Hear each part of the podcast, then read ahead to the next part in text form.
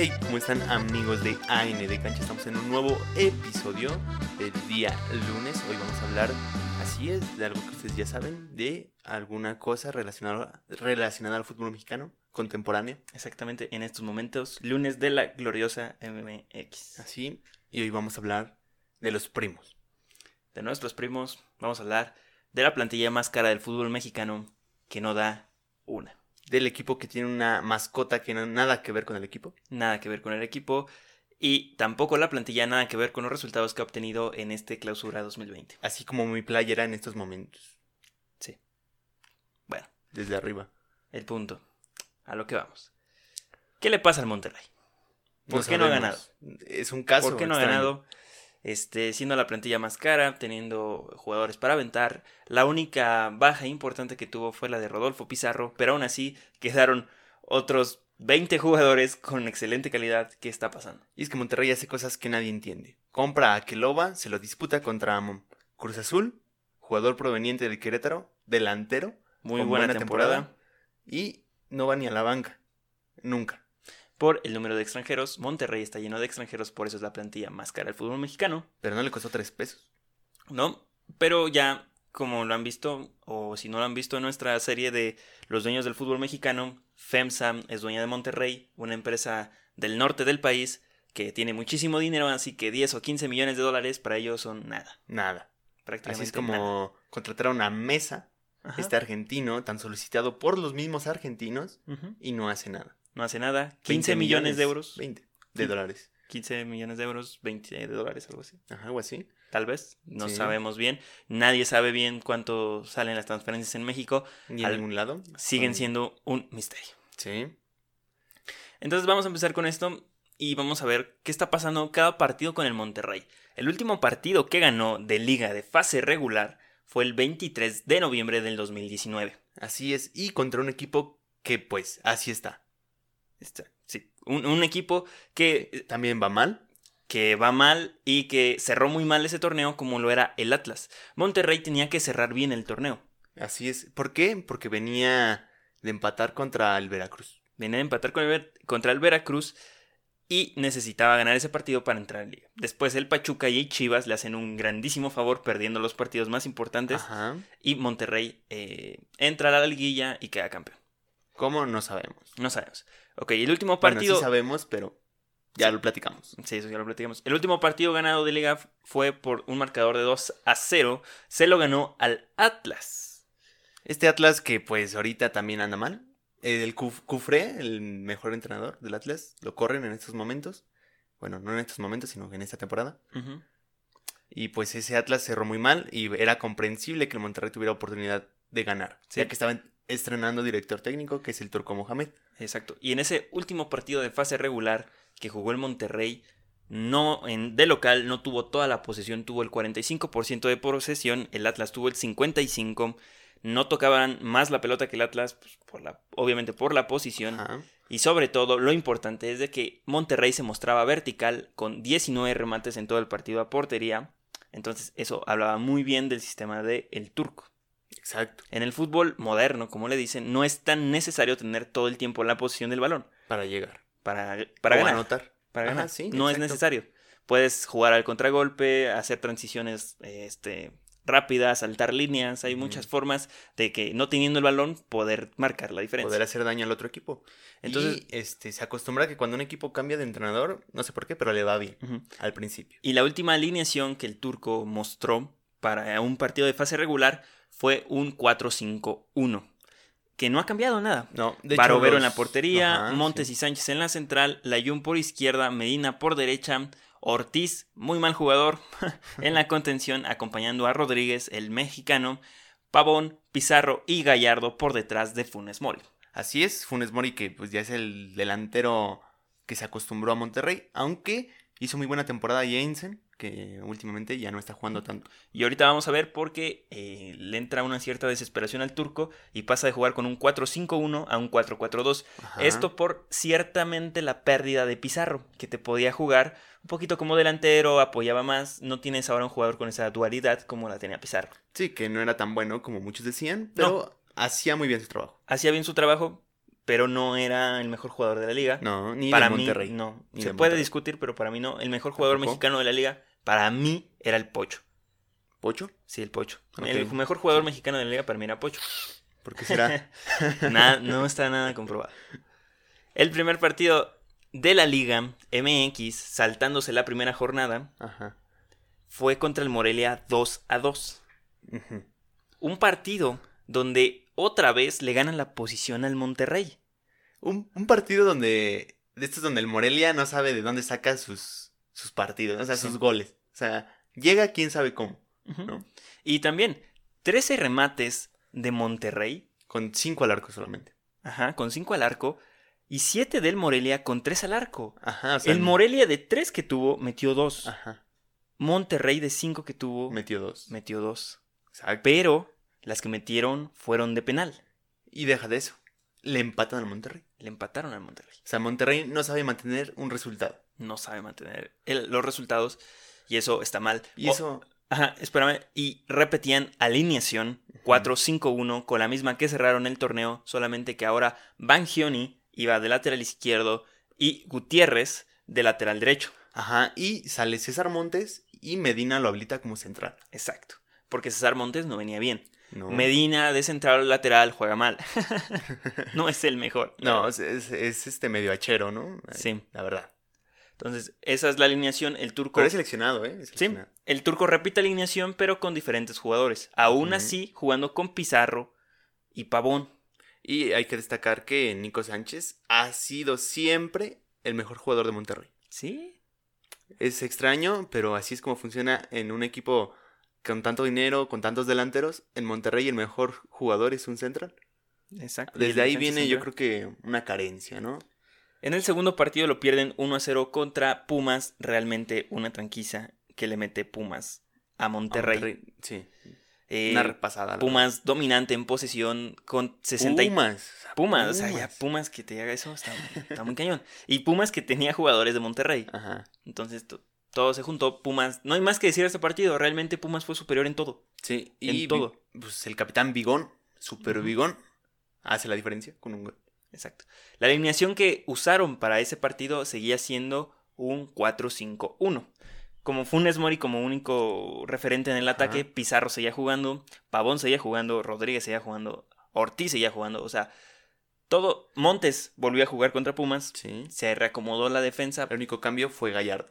Gallardo, Bangioni, bueno, pero son posiciones normales, ¿no? Ajá, que algo extraño es que Gallardo está registrado como defensa. Está registrado como defensa. Y él es extremo izquierdo, ¿no? Sí. O sea, Osorio dejó una mancha muy importante, ¿no?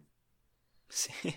El tercer partido de Monterrey lo perdió 1 a 2 contra el Querétaro. Y acostúmbrense a esta palabra, perdió. Perdió, no ha ganado Monterrey en todo el torneo. Pero a cambio de otros partidos, Monterrey fue muy superior al Querétaro en este partido. Sí, Pero Querétaro las metió. Se la sacó. Monterrey pudo y tuvo que haber ganado el partido contra Querétaro Sí. y más porque era de local. Contra un rival que era Querétaro que lo desmantelaron a la mitad del equipo. Sí, Querétaro ya no es el mismo. No es Para el mismo nada. Querétaro, pero juegan muy bien. Sí, o sea, llegó Nahuelpan y les tiró un parote. Ajá. Sí, Cholos, ahorita- con la multipropiedad. Yes. sí. Ahorita Nahuelpan es el ídolo máximo de allá de los queretanos, Sí. que es el que anota un gol al minuto 90. Ajá. Anota un gol al minuto 90 y le quita eh, un punto al Monterrey y le da los tres a. Y volvemos al mismo. Querétaro. Monterrey no supo aguantarlo. Y otra vez eh, se mantiene la alineación 4-5-1. Sí. O sea, hasta ahorita Mohamed no había detectado problemas. No, había dicho, bueno, creo que Según nos han ganado. jugaba bien. ¿Mm? Según él jugaba bien. Sí, ¿no? según él juegan bien, pero no. Ahí está. Tres partidos jugando con la misma alineación. Ahí está el campeonísimo, ¿no? El campeón accidental para mí. El cuarto partido quedaron 2 a 2. Ahora el Necaxa le empata al Monterrey. Igual. Que fue un partido más parejo, un partido que estuvo para los dos, pero al final el Necaxa termina por empatar. Sí.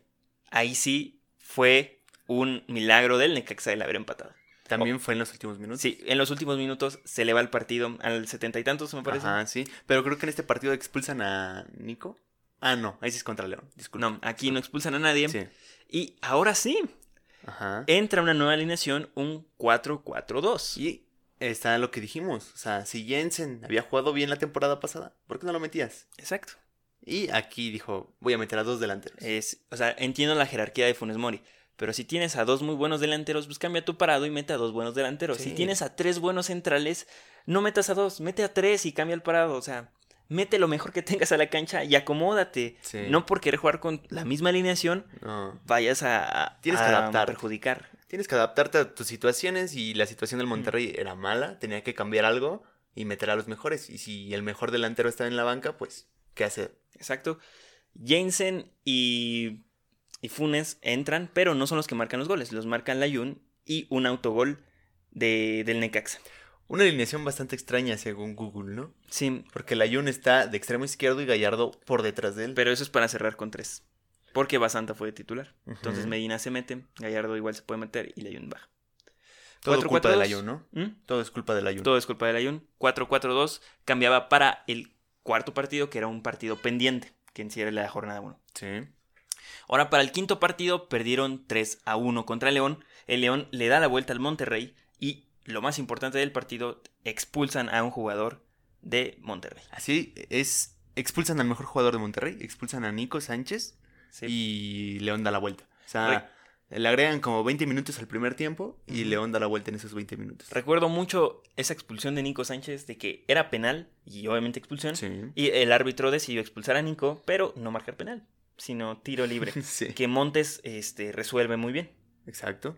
Entonces, eh, fue un partido hasta donde se pudo parejo, pero bueno, pues, jugar con un hombre menos afecta Siempre mucho eh, en el ataque. Para mí, defender con uno menos no afecta mucho, No, pero sí cuando vas a atacar, falta alguien. falta uno. Falta uno. Exacto. Es un desgaste extra al jugador, pero yo creo que puedes aguantar el resultado. O sea, no, no es un factor decir que perdiste por goleada cuando te expulsan uno. Sí.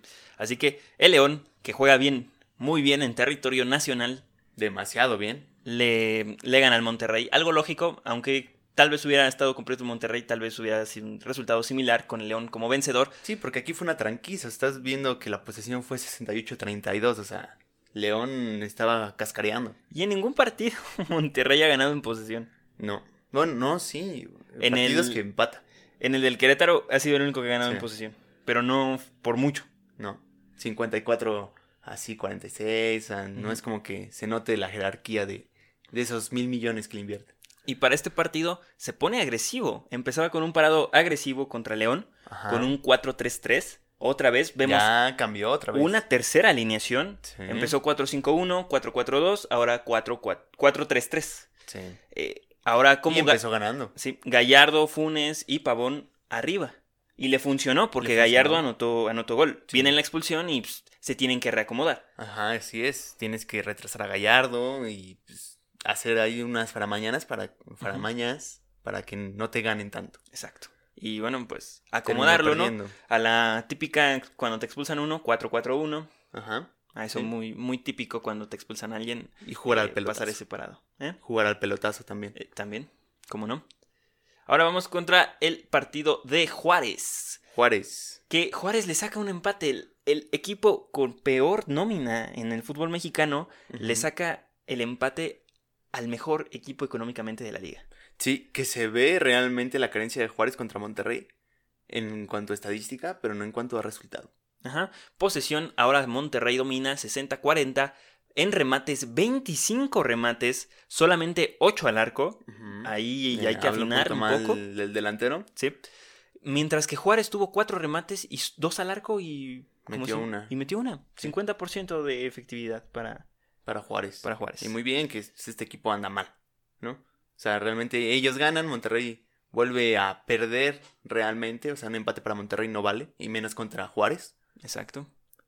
Entonces, Juárez... Anímicamente Monterrey está destrozado ya en estos momentos. Sí, además no ganarle a Juárez de local es una vergüenza, porque mira, Juárez del, de local te va a ganar. O sea, Sí. da todo en su cancha Juárez. De, De visita, visita, va a ver qué saca. Sí, va a ver qué saca, la neta. O sea, Juárez no es un buen visitante. O sea, Monterrey tiene 50 mil aficionados que solo son de Monterrey realmente, porque tienen su pase al estadio. Nada más pueden entrar aficionados del Monterrey Ujú. Y no ganarlo con 50 mil personas que te, van a- que te están apoyando. Sí, En registra, una cancha horrible, por cierto. registra la mayor entrada, el mayor este porcentaje de entrada de toda la liga. Es el estadio que más entra gente. Eh, entonces, pues, todavía que los van a apoyar y que la gente compra su pase y todo eso, que no ganen, está gacho, ¿no?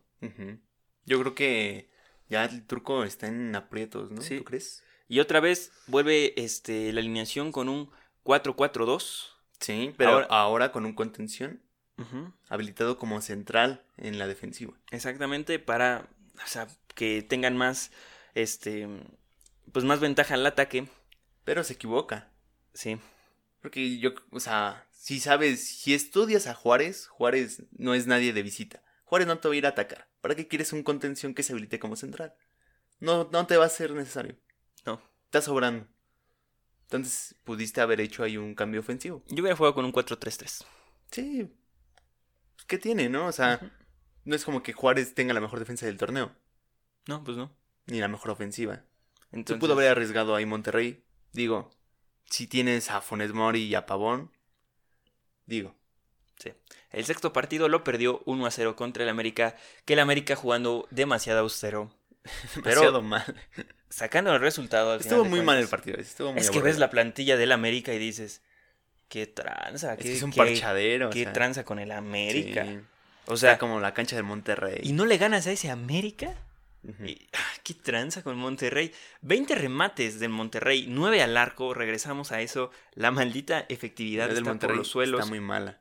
El América tuvo 5 remates, 3 al arco y metió una. Una. Y, y ganó con esa una. Sí, la posición de Monterrey fue el 61% y del América el 39%. Ahora Monterrey tocó más, 414 veces el balón. Muchas. Le dieron un baile al América que supo aguantarlo y simplemente con la que tuvieron, ya. Un gol de un defensa. Así, te lo pongo. Así fue el partido. Una oportunidad, un gol, ahí se acabó. Y le anularon un gol al América en ese partido también. Sí. O sea, Monterrey muy mal. Demasiado mal. Y también, si te has dado cuenta, las tarjetas amarillas en los partidos de. Monterrey nunca faltan. No. Siempre sale alguien amonestado. Y sobre todo los contenciones. Sí. No, Y un eh, defensa. eso habla muy mal. Por ejemplo, cuando Guido estaba en el América, que llegó al América, expulsión tras expulsión. Y de repente, ni amarillas. No. Eso habla bien del proceso en cuanto a evolución del jugador en un equipo. adaptación. Pero en Monterrey ya.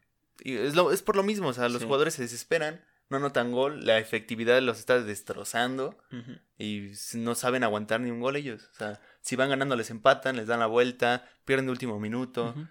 Nada que ver con un equipo grande en cuanto a, a bueno, finanzas, ¿no? Financieramente un equipo muy grande. Y para este partido, el turco sabía que no se enfrentaba al mejor América, pero le jugó con un 3-4-3.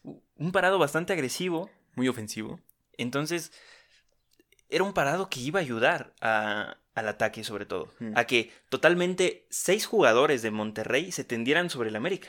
Sí. Y con tres atrás, que el América juega con un delantero nominal, Viñas, Sí, solamente. un delantero. Pues con tres, contra tres centrales eh, iba a estar difícil, ¿no?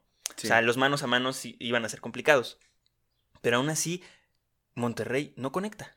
No, no hace nada y dirás tú, es por culpa del portero, ¿no? El Trapito Barovero este, es muy buen portero y si no fuera por él, perderían por muchos más goles. Y tú dirías, es culpa de los centrales, ¿no? Los No. centrales no se han equivocado. No, Nico Sánchez es un dios, la verdad. Es el mejor central de México, diría yo. Sí. Está jugando en la Liga MX. Actualmente, tras la lesión de Pablo Aguilar, Ajá, sí. es el mejor central. Sí, yo creo que está entre él, Pablo Aguilar y como muchos comentaristas lo dicen o les gusta cómo juega, Bruno Valdés. Sí, pa- para mí Bruno no, no es buen No, central. Hace su chamba, muy bien, muy bien, Sí. hace, pero creo que no tiene como Nico Sánchez ni Pablo Aguilar que todavía dan ese extra. Sí.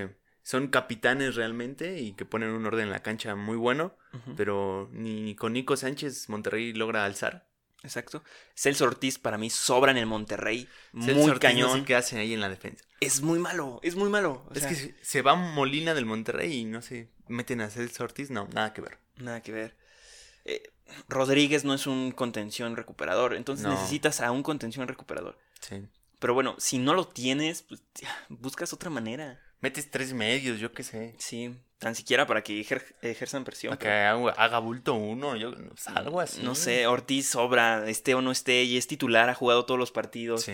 no ha destacado, no recupera, no reparte, no hace nada por el equipo. Jordan Pavón no- este, también no ha tenido esa explosividad que se le caracteriza. Sí, ya, No, la, no la ha la tenido. edad le está pesando a Pavón. Ya, ya. La edad ya muy le pesa a grande. Pavón.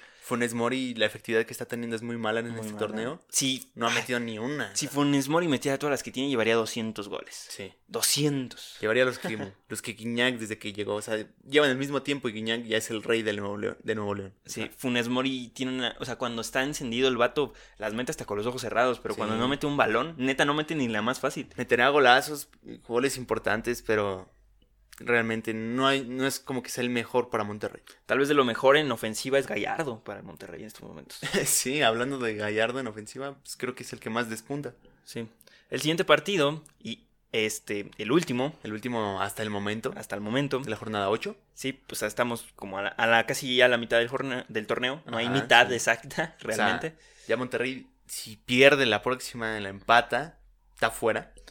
Ahora está sí, fuera del campeonato. el séptimo partido pierde contra el peor Toluca. Un Toluca que juega del asco, para vomitarse. Sí, pero no estaba Gigliotti. Eso está bien. No, está está bien. Gigliotti, quedan 0-0. Sí. Pero en el séptimo partido pierden 2 a 0. En, bueno, Donde se encuentran los en gemelos, el ¿no? Nemesio. Pavón y este. El otro nalgón del, mon- del Toluca. ¿cómo Ah, este. Pardo. Pardo. se parecen. Sí. Yo los veo y digo, no manches. Es como lo mismo, pero Sí. uno es de Toluca. Este, uno es venezolano, creo, ¿no? Sí. Pardo es venezolano. Sí. Y, otro el otro colombiano. colombiano. Otra vez la efectividad del Monterrey le cobra factura 25 remates y solo 5 al arco. Mientras que el Toluca, Con siete remates, igual a la efectividad al arco. 5 remates al arco solamente. Sí. Y metieron 2. Dos. Muy accidentales. En contragolpe. Muy accidentales Sí. los dos goles. 42% de posesión y 68% de 58. posesión de Monterrey.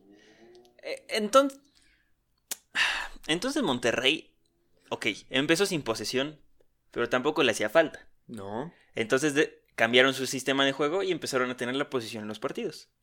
Y tampoco les resultó. No. Después empezaron a ser más, este, más ofensivos, Sí, muchos remates, fallaba la efectividad. Sí. ¿Qué le está pasando al Monterrey realmente? Porque si tú ves sus números, no está jugando peor que, que el Toluca. No, No. juega.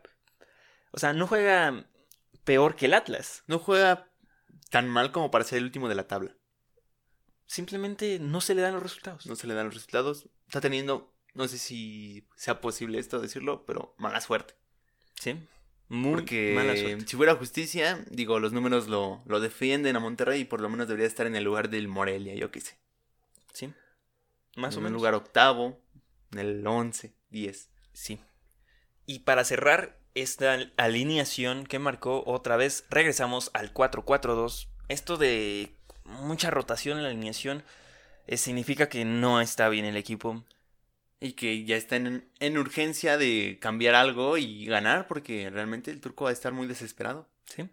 Otra vez la alineación, ahora la, la gran revelación, Craneviter de contención con Ese- Pero creo que no quitaron al que tenían que quitar, Ortiz. Ortiz, sí, ahí es está que el error. Es que Ortiz. Sea, no es que-.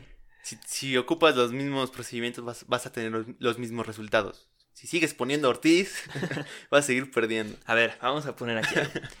Partido que no juega Ortiz lo gana Monterrey. Sí. Sí. Total. Y es que Cranevite, otro fichajazo del Monterrey. O sea, hasta el nombre está de torta, Craneviter. Se ve que va a ser un petardazo. O sea, llegó como petardo. O sea, ya, ya sí es un petardo oficialmente. O sea, partido donde lo meten, lo expulsan. Partido donde lo vuelven a meter, sale lesionado. Partido donde lo vuelven a meter, lo sacan porque juega mal. Ahí está la respuesta. Y no es, perdónenme, pero la adaptación en el fútbol es una tontería. Sí. Quien juega bien, juega bien en todos lados. Sí. Tal vez sí, cuando vienes del fútbol mexicano, a Espa- vas a España, a Inglaterra, si hay un proceso de adaptación en cuanto a la velocidad del juego. Te Sí. cuesta, e- e- eso sí, es natural. La velocidad del juego, claro que es una adaptación. Pero vaya, que entrenas con esa velocidad todos los días, que ves los partidos con esa velocidad. O sea, El- la- ¿qué o sea, adaptación? Hay justificación en cuanto al enlace con tus compañeros, pero no hay justificación en cuanto a falles, cosas tan sencillas como un pase, una marcación, este, cosas básicas del fútbol. Y luego al, al Toluca. O sea, Monterrey ha tenido como cinco rivales para ganarles fácilmente. Sí. Que Monterrey es favorito. Es el mataquinielas el O Monterrey. sea, Monterrey pudo haberle ganado al Necaxa, pudo haberle ganado al Querétaro, pudo haberle ganado a Juárez, pudo, haber- pudo- pudo haberle ganado a, a Pumas, ¿no? Porque Pumas venía con esa suerte de que no se baña, pero, o sea, también pudo haber ganado este partido sin complicación alguna. Es Toluca. Ahora vamos a las estadísticas generales. Partidos que le dieron la vuelta. Esto es importante. Partidos que le dieron la vuelta solamente en un partido. Ujú. El León. Iban perdiendo, iban ganando 1-0 y terminaban perdiendo 3-1 tras y la la expulsión. justificación es la expulsión. La expulsión. Eh, está bien. Se- bueno, ok, te lo paso. está, ese sí. Mira, Mira, León, rival decir, difícil, ¿no? está eh, Uno menos. Lo que no, Morelia le empataron. le empataron al Morelia. Sí. Después les empató el Necaxa. Perdieron sin goles contra Pumas y perdieron contra el Querétaro. Sí. Después también pierden contra el América. Y vuelven a perder contra el Toluca. Y en estos dos partidos es muy raro que pierdan porque en estos dos partidos realmente son muy superiores.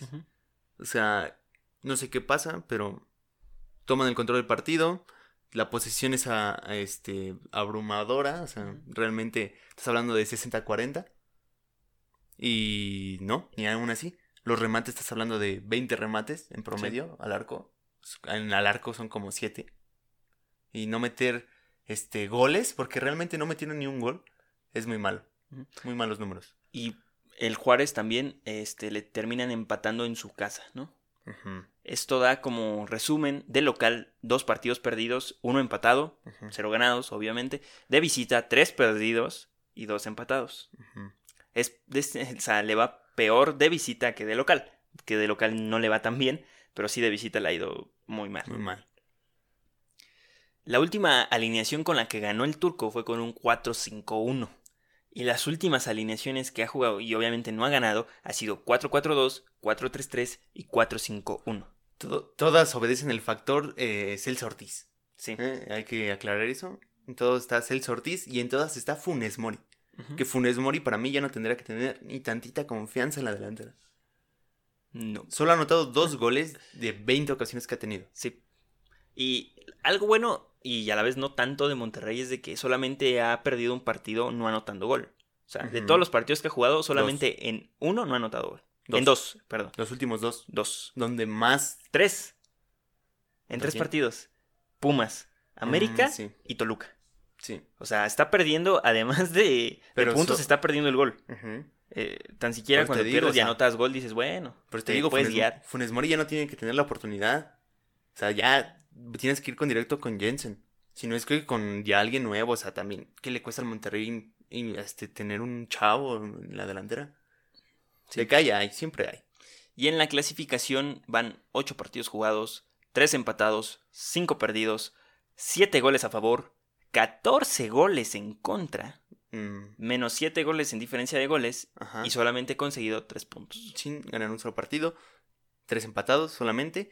Y a lo que voy es que yo creo que también habla mal del turco. O sea, la, el mal manejo del equipo que se está teniendo es debido a su. A la forma en cómo dirige. Porque yo creo que otro entrenador con, no sé, con otro tipo de pensamiento, este, ya hubiera habilitado, habilitado este, funciones de jugadores en distintas posiciones. O sea, si Funes Mori no, no te está jugando ahí, no te está generando nada, ¿por qué no metes a alguien, a otra persona de delantero? Que no necesariamente sea delantero, puedes jugar como media punta. Sí. ¿No lo crees? Sí, ha metido muchísimos jugadores esta temporada, pero ninguno. Solamente Celso y Nico, o sea, sí. y Barovero. Y Son constantes. Son, son los únicos que dices, bueno, pues tienen que estar en el parado. Y por ellos no se puede mover ese parado. Y está bien. Pero es que Monterrey no juega tan mal como para ir en esa posición. Ni tiene el plantel como para ir en esa posición. Exacto. Y esto no va a afectar nada porque en México no hay descenso. Y pues, da igual. Tampoco es como que tengan esa presión. Sí, entonces no hay presión, es como de, bueno, ya se perdió este, este torneo. El objetivo del Monterrey es estar en liguilla. Yo creo que a lo mucho pasar a, a semifinales. Y eso es todo, ¿no? En Monterrey yo creo que por eso tampoco ha hecho mucho ruido en esta situación. Yo creo que el turco, no sé si, si realmente esté peligrando su chamba, ¿no? No creo. ¿No, creo- crees? ¿Qué otro entrenador hay? No, pues ya ves que reciclan. Sí, reciclan demasiado entrenador. Ya ves que luego se habla de que van a traer al, al del River Plate a México, que al del Boca Juniors, o sea, ya cualquier cosa. Sí, pero bueno, a Cholos le ha pasado, ¿no? Trae entrenadores campeones de Argentina. ¿Y qué pasa? En Cholos, un desastre. Un desastre. También que traes a tu mejor delantero de no sé qué liga sudamericana y ¿qué pasa? Ni un gol. Sí. Está Gigliotti, igual 18 o 20 millones, no sé cuánto costó, y como tres goles ha metido. Sí. Eh, o sea, el- realmente el turco es de los, mejo- de los mejores que hay. Sí, de- eh, es raro porque el turco es de hacer puntos. El Sí. turco... eh, En las eliminatorias le va mal. Sí. Pero como que ya cambió esa suerte. Yo creo Ahora que en ya las eliminatorias le fue muy bien. Y en la liga le ha ido muy mal. Pésimo, o sea, está en, el último, está en último lugar. O sea, desde ahí te das cuenta, ¿está, está abajo de quién? De ¿Del Atlas? Atlas? Ya. Desde ahí te pones. O sea, Rafa Puente no ha ganado un partido con ocho, ocho este, jornadas. Sí. Y va más arriba que Monterrey. El goleador de Monterrey es Nico Sánchez con dos goles de penal. Funes Mori con dos goles. Layun y Gallardo con un gol. Malo. ¿No? Sí, y todos dirían, oye Rubén, dijiste que llevan siete goles a favor. Sí, uno Sí. fue autogol. Del Necaxa. De Arce. Alvarado. ¿No? Ujú. ¿O Arce. Algo así. El hijo de, De Arce. de este, del de Cholos de Arce, ¿no? ¿Cómo se llama? No me acuerdo su nombre. sí, de ya sé quién. De un flaquito que traía greña larga, ¿no? El mero. Sí. Buen jugador. El punto. Monterrey no juega mal. No sabemos por qué va mal. Esta liga no se sabe nada. Simplemente dijimos datos porque pensábamos que iba a resolverlo, pero no. En la conclusión queda de que Monterrey es totalmente ilógico que vaya en esa posición. Y bueno, pues no sabemos qué esté pasando. No sé, yo tampoco. Yo digo que el problema es el delantero. Esa es mi conclusión. Yo digo que mi. Y Celso. y Celso Ortiz. Celso, ya. Sí, ya, ya, a la jodida, ya. Sí. Este, sí, eh, el problema es Funes Mori. Yo habilitaría a otro como delantero. No sé, hasta pondría a Pavón de delantero yo. Ya lo puso. Ya, ya aplicaría yo la, la, la club. Ya lo puso jugadores delantero. rápidos. ¿Ya? Ya en un 4-4-2 jugó con Pavón y. Bueno, sí, pero jugó con dos, ¿no? Uno punta nada más. Ah, pues sí, también, ¿no? Es que ¿sabes cuál es el problema? De su 4-5-1, Pizarro le ayudaba en esa transición de la cancha. Por ejemplo, con el Morelia. El Mono Osuna está jugando delantero porque, sí. Porque Guede está buscando un jugador que se asimile a las condiciones de Edinson Flores. Es que Pablo Guedes es un dios. O sea, Guede lo amo. A Guede lo amo. Es muy buen entrenador. Es Guede. el mejor delantero que tiene la Liga MX. Y está en el Morelia. Sí. Por eso es el mejor. Se atrevió a venir con el Morelia. Sí, y va mal el Morelia. Va en décimo, si no me equivoco. No me acuerdo en qué lugar va, pero va mal. Y pues, es la conclusión. Yo aplicaría la Klopp, a Jürgen Klopp, mete al más rápido de punta, habilita otros dos por los costados y ya. Un famosísimo 4-3-3. Un 4-3-3. Que no le, que le funcionó realmente, no le, fue, no le fue mal, pero le expulsaron a uno y dijo, no, ya no regreso ahí. Sí. Mal hecho. La culpa la tiene Celso. Sí, posiblemente sí. Bueno, pues ya nos vamos. Este fue. ¿Qué le está pasando al Monterrey? Y la torta de Medina también. Ah, sí. Es que tienen la plantilla más cara, pero tienen unas tortas que dices, a su madre, ¿cómo vale tanto? Sí. Entonces el punto, pues ya nos vamos. Gracias por escucharnos. Tal vez dejamos más dudas que respuestas, sí. Muchas dudas. pero es que así es esta liga, muy me- ilógica. Ya me causó un conflicto mental esto, o sea, Sí. porque realmente yo también estoy sorprendido con las estadísticas del Monterrey. No ha jugado mal.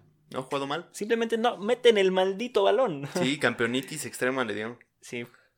Entonces, pues sí, este fue el lunes de la gloriosa Liga MX.